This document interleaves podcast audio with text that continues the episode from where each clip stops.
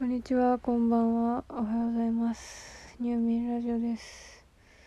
なんか久しぶりですね。毎回これ言ってる。はい。今日はちゃんと寝ます。でもかなり眠いから、これ12分終わるまでに終われんかも。終われいや、続けられんかもしれません。でもなんか全然撮ってないから撮ろうかなと思って。そう。私は相変わらず大河にヒーヒー言うとおります。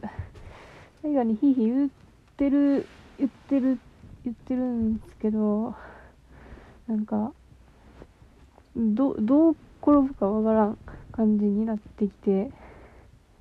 まあ、不安とはまではいかんけどえこの話どうすんの？みたいな気持ちになってきて。えなんかなんかまあこれネタバレ普通にネタバレっていうか今までの話。今41話ぐらいまでの話をするんですけどなんか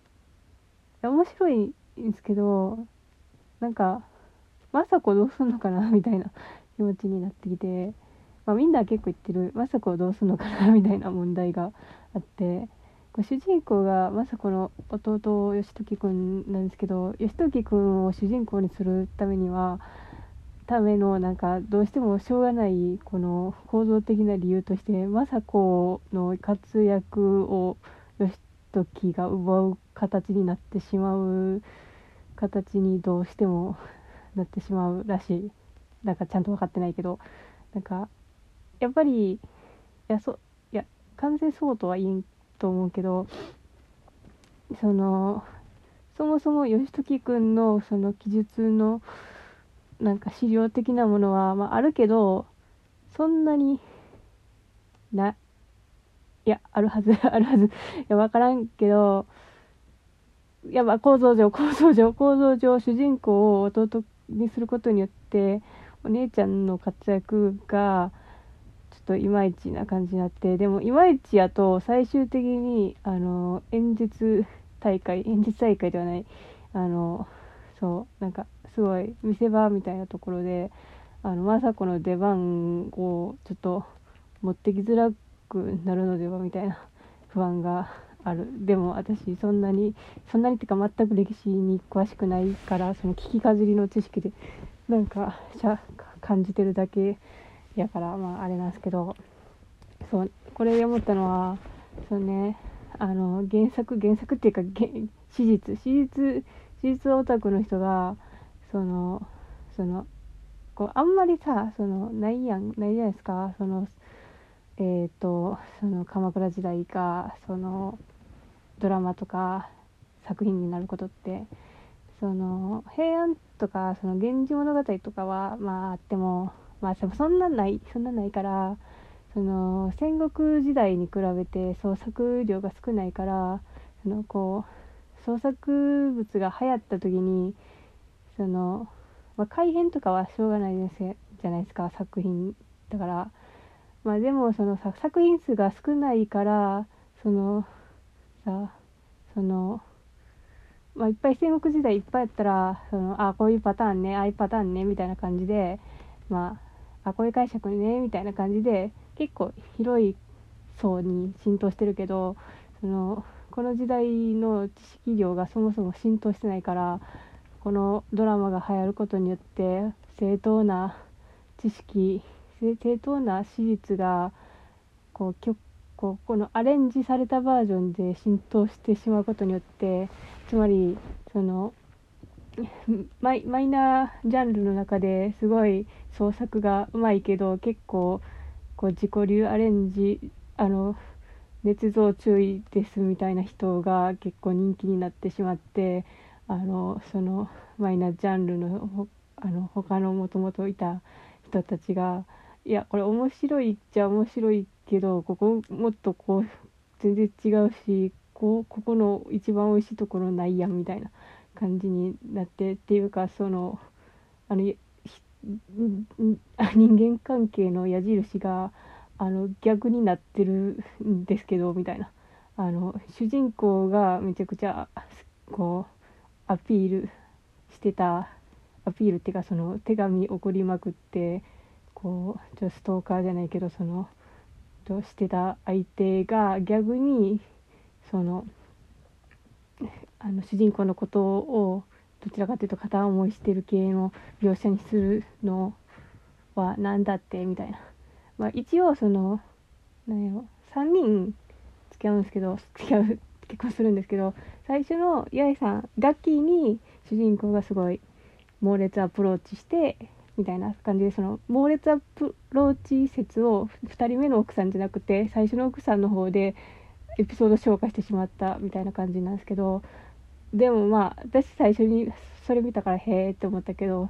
えあなんか2番目の奥さんとその主人公のこう株で燃えてた人が急にそのエピソードを1人目の奥さんに拝借されてしまうってめちゃくちゃ最悪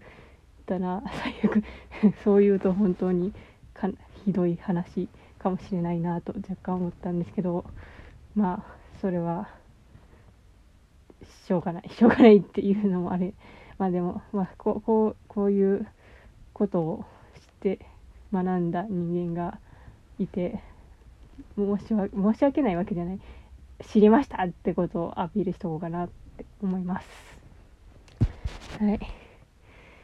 そうまあそういうちょっと面白いけどこうやっぱ三谷幸喜がねそのなんか極端極端やね。男の描写はうまいけど。で女描写頑張ってるって言ってるけど言ってるけどそのスタッフに話聞いたりしてるらしいけどここどう？みたいな。そう。でもなんかな男に対する萌え萌え萌えの原動力に対して明らかにそのその原動力が欠けてる気がして気が若干する。っていうかそのまあいいや主人公にその熱情をバーって言わせるのはまあ当然っちゃ当然やからいいいいことかいいことか。い やでもなバラバランスバランスがわからない感じになってるって感じです。いや面白いねんけど。なんかえドキドキみたいな感じで見てます。で映画さ主人公主人公のことをばかり考えてしまうから結局術中にめちゃくちゃハマっているんですよね。そう。その主人公があの巷ではエレンやエレン・イエーガーやらルルーシュやら言われてる感じの、まあ、そういうタイプの人間なんですよね。そうでもルルーシュあのコードギアス見てない見てないあのちょちょいかじりのなんとなくぼんやり知識しかないからちょっとコードギアス見なきゃなっていう気持ちとあと元ネタの「ゴッドファーザー」あたりとかもみなそ途中まで見て放置してるからそそこら辺も見なきゃなって思ってるしあの小栗旬が出演作品もなんかついついにかも、えー、信長コンチェルト」というドラマを借りてしまったりしています。いやでもどあの信長コンチェルトってもともと漫画原作なんですけど私はめちゃくちゃその漫画の方が好きで結構改変されてて私はこっちこの信長コンチェルトにおいては原作の立場にいるからはっていう気持ちといやはって気持ちがあったんで経営してたんですけどでもその主人公をその小栗旬がやってるのを見たらいや実際可愛いわみたいな感じになってああ現金なやつめって自分に思ったんですけどまあまあまあねその深い度とその萌え度をバランスをとってあのシーソーがめちゃくちゃ傾いてそちらから限りは見ても大丈夫かなっていう感じで見てます。そうね創作物に対するこうね自分との相性っていうのは難しいものがあるなぁと昨今思う限りなんですけど何ていうかね私はそのあんまキャラクターにムカつくとかはあんまり思わんタイプだなーって思ってたんですけどでもそのなんかキャラクターにムカつかんっていうよりはキャラクター以外に対しての何ていうかね作品に対する、うん、引っかかりポイントが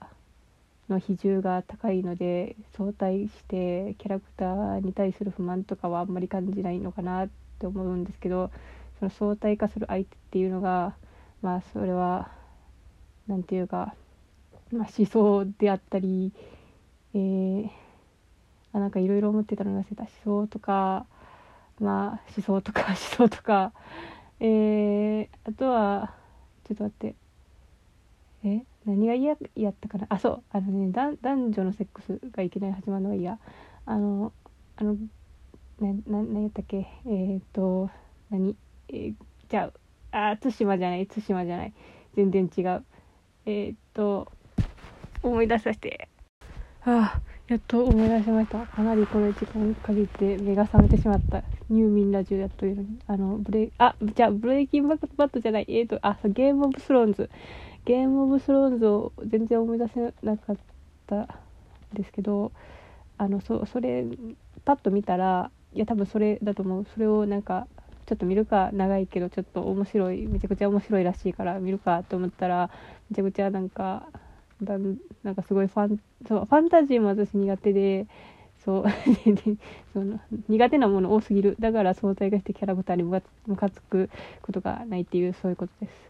そうなんかファンタジーとかも苦手だし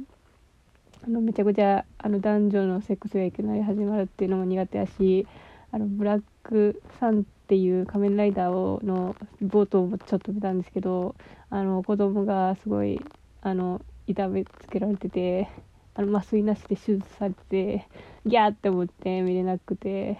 あと怖い話も無理だしこいつ全然見れるもん少ないなって今言ってる状態で思ったんですけどそれでそういう状態だからあのキャラクターにムカついてたりしたらあの見れるものがさらに激狭になってしまって見れ